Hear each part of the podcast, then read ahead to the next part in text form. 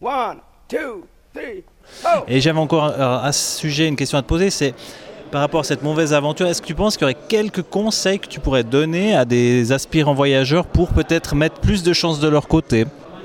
Avoir un bazooka peut-être, je sais pas. ça prend de la place sur le vélo, mais ça peut être utile.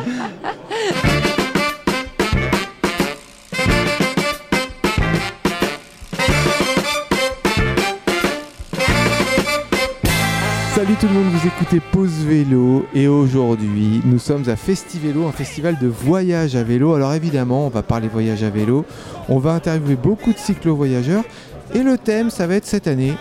Est-ce que le voyage à vélo est devenu mainstream? Est-ce que c'est comme les tatouages en fait?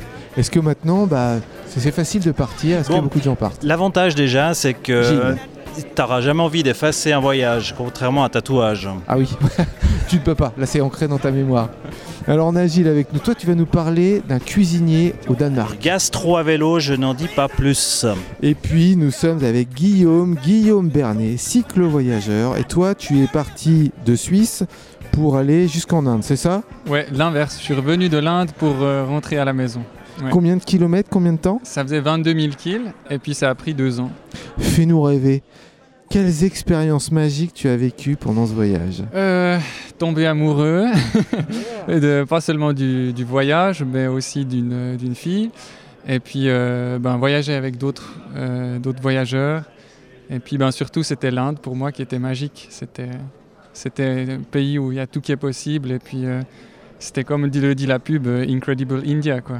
Mais est-ce que t'as pas chaud euh, quand on pédale en Inde comme ça? Moi je sais que ça me ferait peur. Ouais, ben ça, ça dépend quand tu, euh, quand tu y es. Mais moi, où j'ai- quand j'étais, c'était pendant l'hiver, donc euh, il faisait pas trop chaud. C'était parfait, c'était 25 degrés, 30, euh, 35 le maximum. Mais en général, c'était beau temps pendant 3-4 mois. ouais. Alors Guillaume, quelques questions que je voulais euh, profiter de te poser. Avant de faire le voyage, qu'est-ce que tu faisais? Alors avant de faire, euh, de faire ce voyage, ben, j'ai fait mes études et puis ensuite j'ai bossé pendant 6 mois dans un bureau. Puis j'en avais, avais plein, j'en avais Plein les chaussettes, comme on dit. Plein les chaussettes, très joli. Très bien. Et puis c'est là où tu t'es dit, si je dois faire quelque chose, c'est peut-être le bon moment pour euh, Ouais, faire j'ai- un saut. voilà, exactement. L'envie de voir le monde et puis pas d'être euh, cloîtré dans un bureau. Puis je me suis dit, bah, fais-le maintenant parce que tu n'auras jamais une meilleure chance que quand tu es jeune et puis quand tu n'as pas d'obligation. Ah, ça me fait rêver, moi qui suis maintenant un peu plus euh, casé, Ah, euh, toi pareil. aussi. hein. Euh, et puis, est-ce que tu avais déjà des expériences euh, d'une certaine durée en cyclo-voyagisme? Alors, euh, comme cyclo-voyageur, absolument pas. J'ai- juste acheté mon vélo deuxième main, puis je l'ai essayé en allant manger chez mes grands-parents de Valorbe à la vallée de. Il neigeait ce jour-là, et puis je suis rentré en train. Puis sinon, j'avais jamais utilisé mon matos, donc c'était un peu. Ça allait Waouh. être la surprise en arrivant à Bombay, quoi. Et tu, euh, tu avais quand même préparé au niveau de ton matériel, tu t'étais renseigné, tu, tu avais essayé d'acquérir un peu de, de connaissances avant de partir? Ouais, ben, ce que tout le monde fait, je pense, ben, j'avais pris euh, l'été quelques mois et puis euh, du temps à côté du travail pour, euh, voilà, pour explorer un peu tout ça, mais c'était nouveau, donc euh, je connaissais absolument rien. mais- Donc assez à la fraîche quand même, on peut le oui, dire. ouais, ben, beaucoup de monde m'ont dit, m'a dit que euh, c'était pas trop une super bonne idée de partir directement en Inde avec un vélo, sachant que les routes sont submergées de trafic en permanence. Et euh, Pas puis, tout voilà, voilà, ma foi, plus, hein. ça va, euh, on apprend avec. ouais.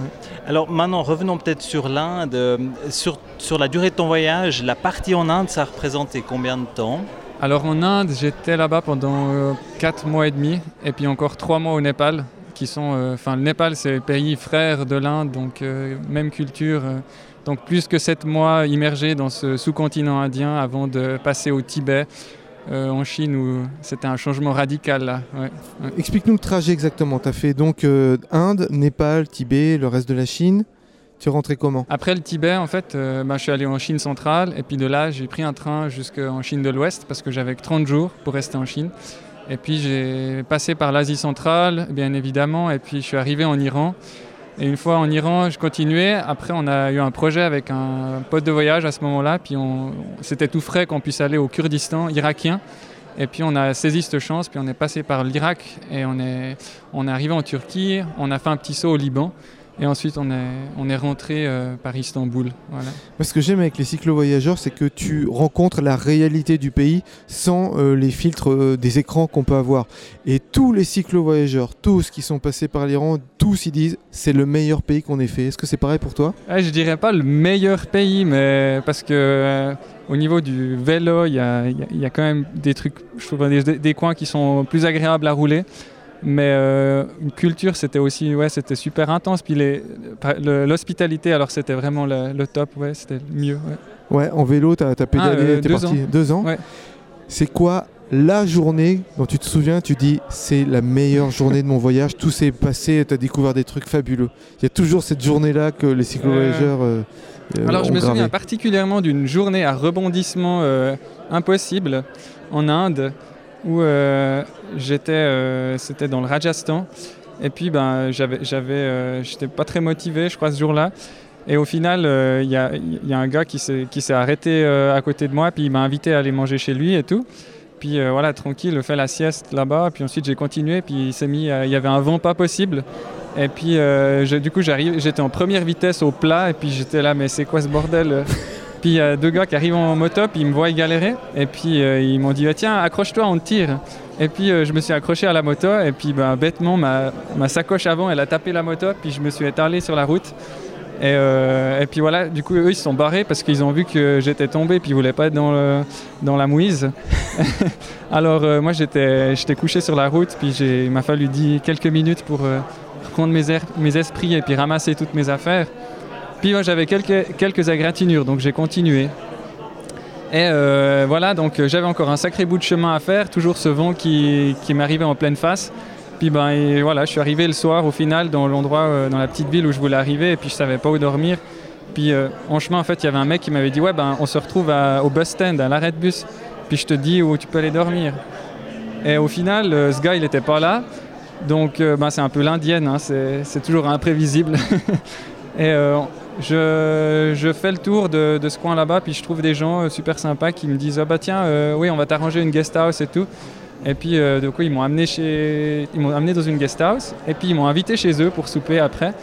Et j'ai dormi, euh, ils m'ont ramené dans ma guest house plus tard. Et le lendemain, j'étais de nouveau invité pour déjeuner, et puis tout ça quoi. Donc c'était T'aurais Il pu rester là-bas toute ta vie si t'avais pas décidé de continuer. Ouais, presque. Alors, euh, les invitations manquaient pas, c'est sûr. Euh, Dis-moi, là, tu vas animer donc une, une conférence durant Festivelo. Au terme de la conférence, ça serait quoi pour toi le point que tu aimerais que tes auditeurs, euh, spectateurs retiennent de, de ce que tu aimerais leur communiquer? Ah, peut-être Ah, qu'il Ça, faut... c'est une sacrée question. Euh, faut venir à la conférence. Euh, la synthèse. Ben, je pense que ben, un voyage comme ça, ça te, ça te change complètement, déjà. Et puis que, ben, ouais, tu. C'est ça qui est assez cool avec le vélo. Enfin, tu peux pousser le voyage, aller, aller loin, et puis en fait, tu, peut-être tu, tu reviens physiquement, mais peut-être que tu reviens pas vraiment intérieurement. Et puis je pense que c'est ça qui est, qui est magnifique. Enfin, ouais. Une belle réflexion philosophique. T'as changé comment, toi? Qu'est-ce que tu, qu'est-ce qui a évolué chez toi Ah oui, encore une, une question compliquée. Ouais. Mais qu'est-ce, comment ton regard sur le monde où euh, tu t'es senti plus serein? Je sais que beaucoup de cyclo-voyageurs, quand ils rentrent, il y a une phase de déprime parce qu'ils se disent euh, est-ce que je peux vivre quelque chose de plus fort que ce que je viens de vivre? Est-ce que toi, ça t'a changé quelque chose? Enfin, ce que j'ai trouvé dans le voyage, c'était un, c'était une, euh, un lien au fond de moi-même, en fait. Et, enfin, pas, pas vraiment au fond de moi-même, mais en lien avec la nature. Et puis, je pense une union un peu générale. Et c'est quelque chose de très apaisant de ressentir ça et puis d'avoir un, regard un peu extérieur sur notre monde occidental qui est finalement très, euh, il, est, très limité dans ce monde en fait. Euh, on croit que tout le monde est comme chez nous, mais en fait, les mentalités ailleurs sont très différentes et c'est intéressant de, de s'imprégner de celle-là pour euh, avoir un regard un peu plus critique sur nous. Et de se dire que ça fonctionne aussi, qu'on n'a pas, nous, le mode de vie qui, euh, qui doit faire référence et que les autres ont d'autres habitudes, d'autres coutumes et puis euh, ont aussi une harmonie euh, qui fonctionne tout aussi bien que la nôtre. Oui, voilà, une harmonie qui est un équilibre qui, sont, qui est différent. Et puis, je pense que ouais, ben, c'était aussi ben, le- la magie du vélo, c'est de trouver ce lien avec la nature. Puis que ça, c'est quelque chose de.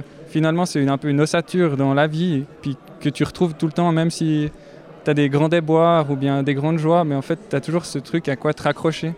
Et puis ça, c'est. Enfin, et ça, ça va au-delà des, des cultures, en fait. Tu... Je pense pour tout le monde, on peut- ils peuvent le retrouver. ouais. Et Bon, puis du coup, de- on habite dans la vallée de Joux. Je pense que tu as au moins cette chance, c'est d'avoir alors euh, un cadre autour de chez toi qui te rappelle euh, la beauté de la nature et ce qu'elle nous apporte au quotidien. Alors la vallée de Joux, pour ceux qui nous écoutent euh, ailleurs qu'en Suisse, c'est une vallée qui est située euh, dans le Jura et qui est magnifique avec un grand lac. Et puis on va te- avant de te libérer, on va te poser la question qu'on va poser à- aux autres cyclo-voyageurs. Est-ce que le, vo- le voyage à vélo c'est devenu mainstream? Hein? Alors oui, je dois Ouais, hein. avouer que c'est mainstream. Euh, oui, ben bien sûr, euh, tu vois maintenant euh, tous le- tous les gens qui se lancent, on se lance facilement dans un voyage à vélo. Tu, je sais pas, quelques mois de préparation, es. Euh, je suis la, je suis la preuve aussi, donc. Et puis ouais, mais donc je pense a- ouais, c'est presque un peu dommage au final, mais on peut toujours aller, on peut toujours, comment dire, trouver, enfin rajouter un peu de une, une touche d'aventure à son voyage au final. Et ça, c'est propre à chacun de, se donner les moyens pour faire ça et puis de quitter, en fait, au final, ce qui est cool et ce qui est peut-être important de faire, c'est de quitter la route principale et puis tu prends, tu prends un chemin de, à côté et puis tu fais le double de la distance, mais tu vois des, gens qui n'ont jamais vu un étranger et puis euh, tu as une expérience géniale. Et si jamais on veut te retrouver sur les réseaux sociaux, si on veut en apprendre plus sur ton périple, comment on fait? Ouais, alors euh, je suis pas très actif, mais vous pouvez essayer de m'envoyer un message sur Facebook. Guillaume Bernet. Euh, non, c'est mon nom. euh, Ah. J'ai une page euh, sur le voyage, ça s'appelle Guillaume à vélo, tout, tout attaché. Guillaume à vélo. Eh ben merci Guillaume. Et Merci pour ton temps. Et puis je vais vous apprendre encore un truc. C'est Vas-y. quand j'étais en Inde, euh, enfin c'était au Népal, mais et puis euh, en fait il y a- il y, a un cycliste qui m'avait, il m'a appris un truc, c'est qu'on scande quand on est cycliste, et puis il disait J-cycle, et puis en fait ça veut dire vive le vélo. Alors euh, vous pouvez dire ça la prochaine fois que vous prenez le guidon ou bien que vous dites toujours un, un pote euh, cycliste. J-cycle. J-Cycle. ok, je retiens. J-Cycle. Merci Guillaume. Merci, à vous. On est toujours au festival Festivélo, à la rencontre de cyclo-voyageurs et on est avec Pauline, Pauline Baudin. Et toi Pauline, tu as fait un trajet de ouf, tu es parti du Mexique et tu as traversé euh, l'Amérique latine, enfin l'Amérique centrale. Tu es parti des pyramides au Mexique pour euh, pédaler jusqu'à San José, capitale du Costa Rica. Tu as fait 1672 km, traversé 6 pays et même pas morte. Et même pas morte, non. Eh ben, écoute, oui, c'est ça, euh, l'Amérique centrale. Donc, tous ces petits pays que peu de monde connaissent finalement. Ces petits pays, donc il y a le, Costa, le, le- le- le Guatemala, l'Honduras, le Salvador, le Belize, le Nicaragua et le Costa Rica. Et je voulais vraiment découvrir ces petits pays là, ouais. ouais, ouais C'était aussi pour aller euh, faire des dégustations de café. Eh ben, euh, tu sais, manque de bol, je suis pas une grande fan de café. Moi, j'ai pas l'addiction. Alors, le chocolat, oui. Oui. Donc, je me suis bien fait plaisir aussi euh, bah, au Guatemala et au Honduras. Il y a aussi du bon chocolat. Euh, mais sur le café, non. Mais je suis allée visiter un endroit où ils faisaient du café et ça, Mmh. c'était c'était fort en café. Et je, je te pose la même question qu'on avait avec euh, le précédent cyclo-voyageur qui lui était surtout en Inde. La chaleur, c'est possible de pédaler, de pédaler comme ça dans les pays tropicaux? Écoute, effectivement, la chaleur, je me rappellerai toute ma vie. Il faisait tellement chaud. Et quand j'étais sur des, des côtes assez importantes, à 20%, là, j'avais toujours mon bandana sur le front. Euh, parce que si j'avais pas de bandana sur le front, en fait, la transpiration me rentrait dans les yeux et me piquait. Donc, Oui. euh, le- conseil, c'est de se mettre quelque chose sur la tête, ouais. Ça aide vachement. Et après, sinon, en fait, on s'habitue à la chaleur. hein. On s'habitue. Oui, c'est surtout chaleur et humidité, j'imagine, qui sont, euh, qui sont deux, euh, deux composants qui rendent l'impression vraiment difficile. hein. Effectivement, après, hum, je, je crois que je suis. J'ai voyagé sur une période qui n'était pas la pire dans ces petits pays-là. Mhm. Effectivement, il y a un taux d'humidité assez important. Mais moi, j'y étais pendant, euh, entre guillemets, l'été là-bas. Donc, c'était la période. euh, c'était mai, juin, juillet, août. Et C'était assez euh, supportable encore. Après, j'ai eu des 43 degrés. Je me souviens que mon record maximal de température, c'était au Salvador. Et je me souviens que sur mon, mon compteur kilométrique, il y avait la, température et ça indiquait 43 degrés. Et pourtant, ça allait bien. effectivement, euh, je me liquéfiais, mais ça allait bien. Alors là, je rebondis là-dessus. Pour ce qui est de trouver de l'eau euh, et puis s'hydrater régulièrement, est-ce que c'est quelque chose de compliqué ou est-ce que finalement on trouve des sources, euh, des fontaines ou des, des magasins? Raconte-nous. J'ai pas de souvenir que j'avais des soucis de- d'eau. Mhm. En général, j'allais me ravitailler chez les gens qui avaient un puits. Alors les gens sont relativement pauvres là-bas, Mhm. mais ils ont tous un puits dans leur petite maison. Et euh, je, je buvais l'eau euh, de là-bas et j'avais quand même toujours une pastille de micropure avec moi. Mhm. Aujourd'hui, on fait du micropure qui, en une demi-heure, te purifie l'eau, te la rend euh, buvable. Euh, du coup, euh, voilà, c'est toujours bien de partir avec un petit paquet de micropure quand même. J'ai jamais été malade. Alors c'est une question que j'ai posée hors antenne à notre euh, précédent invité. Euh, soucis de santé euh, durant le voyage, comment ça s'est passé Euh, Une fringale ou, ça, ou est-ce que ça, ça s'est bien passé?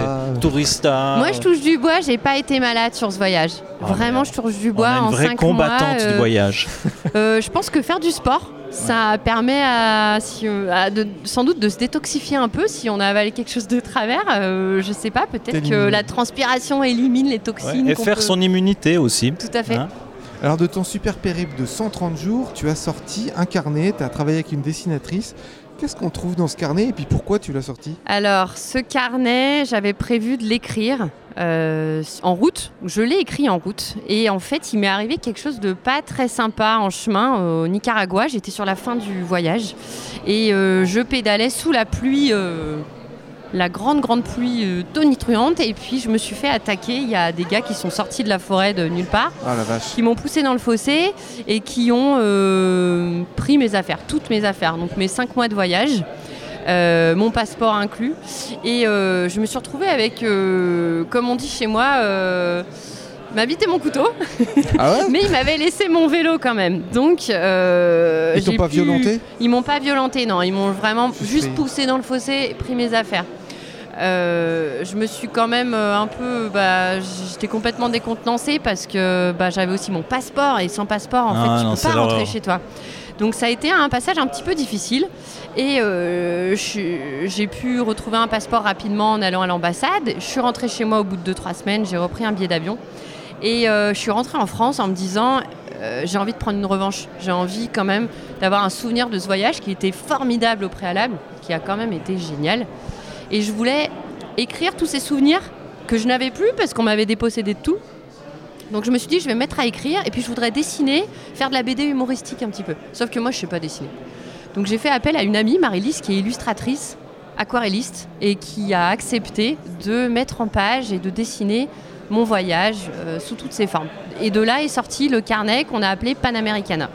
Et tu as, tu as un stand à Festivélo. Euh, Est-ce que tu as aussi une conférence? Oui, on a un stand avec Marélis et tout à l'heure nous avons fait une conférence sur la thématique de qu'est-ce que, qu'est-ce que être femme seule à vélo. et, là, justement, je voulais rebondir sur ça parce que j'avais entendu cette conférence-là. Donc tu t'es fait agresser.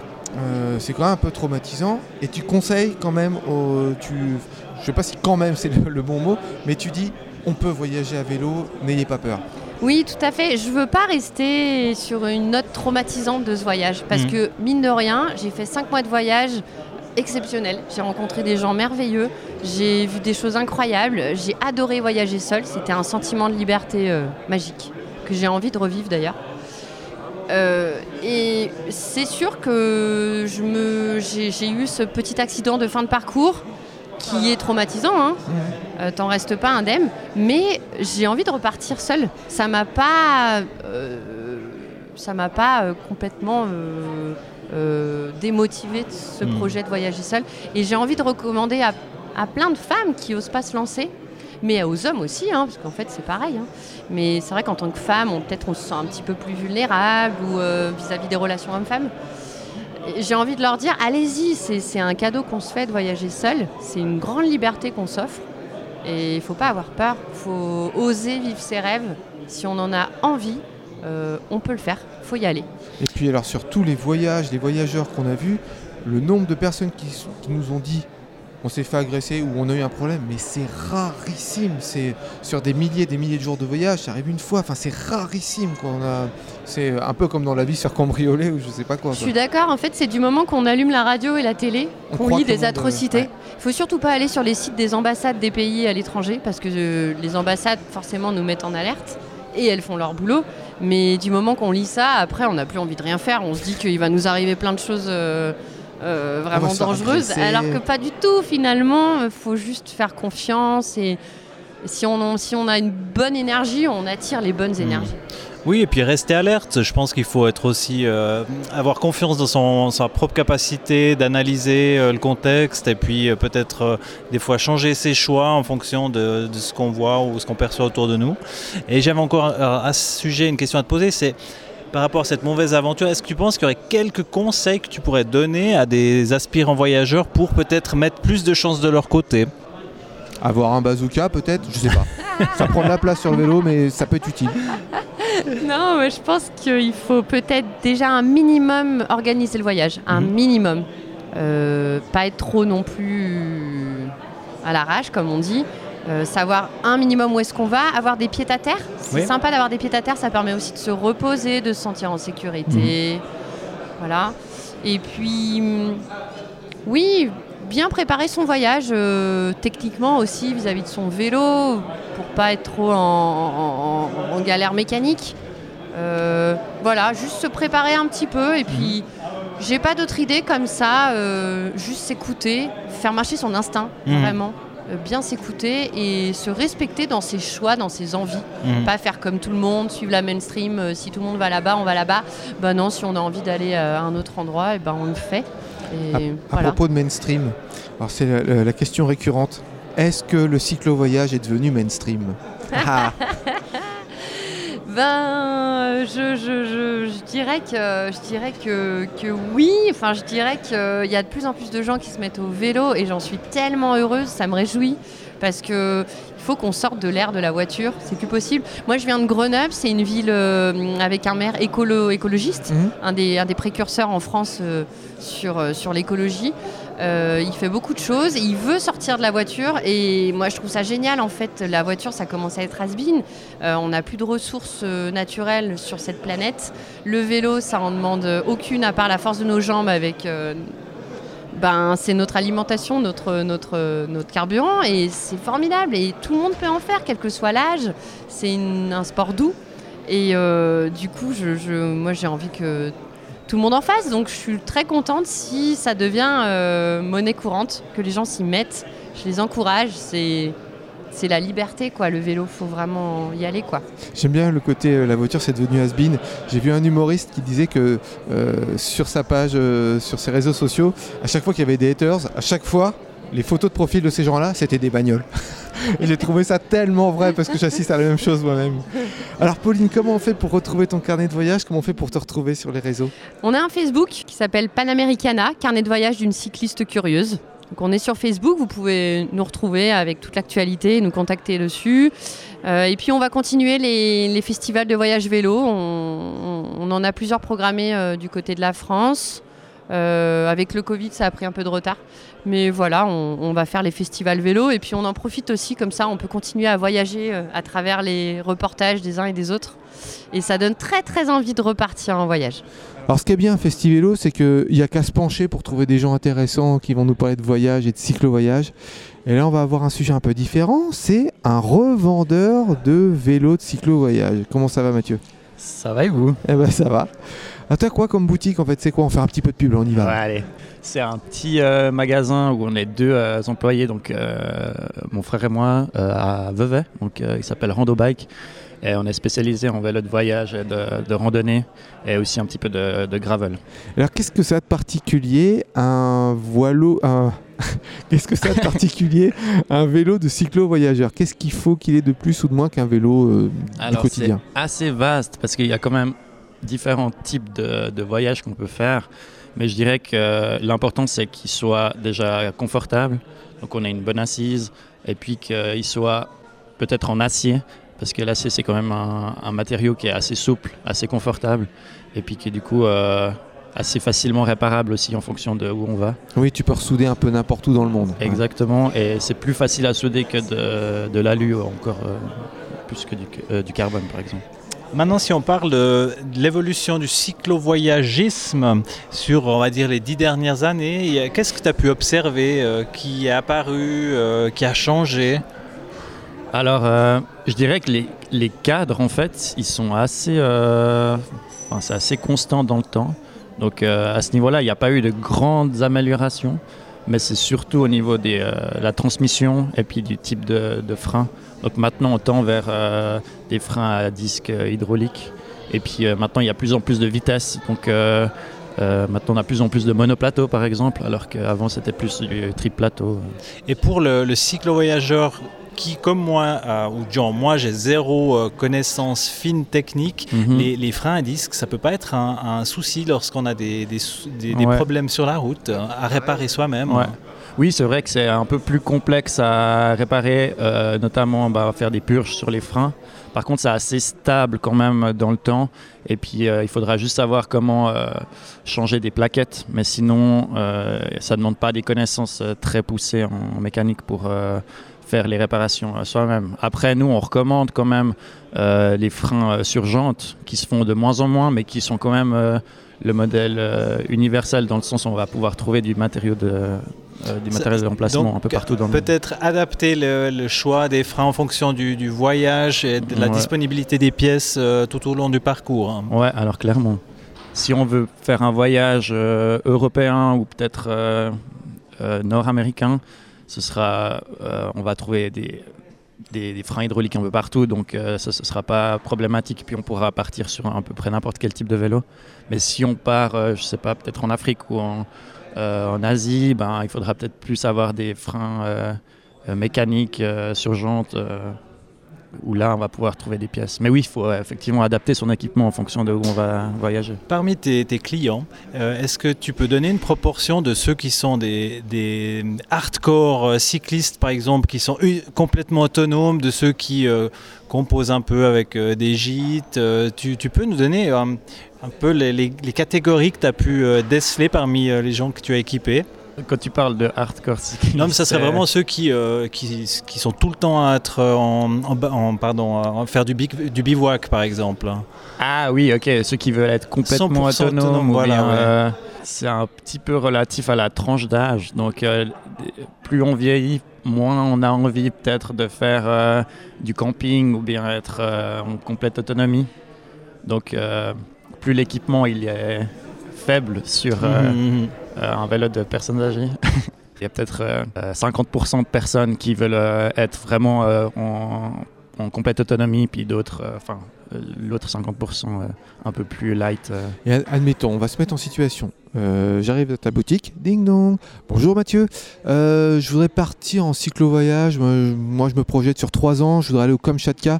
Qu'est-ce que tu me conseilles qu'en vélo? Ou quelles questions tu poses euh, plus pour personnaliser le, le vélo quoi? J'imagine que si tu pars trois ans, tu vas probablement aller un- partout dans le monde.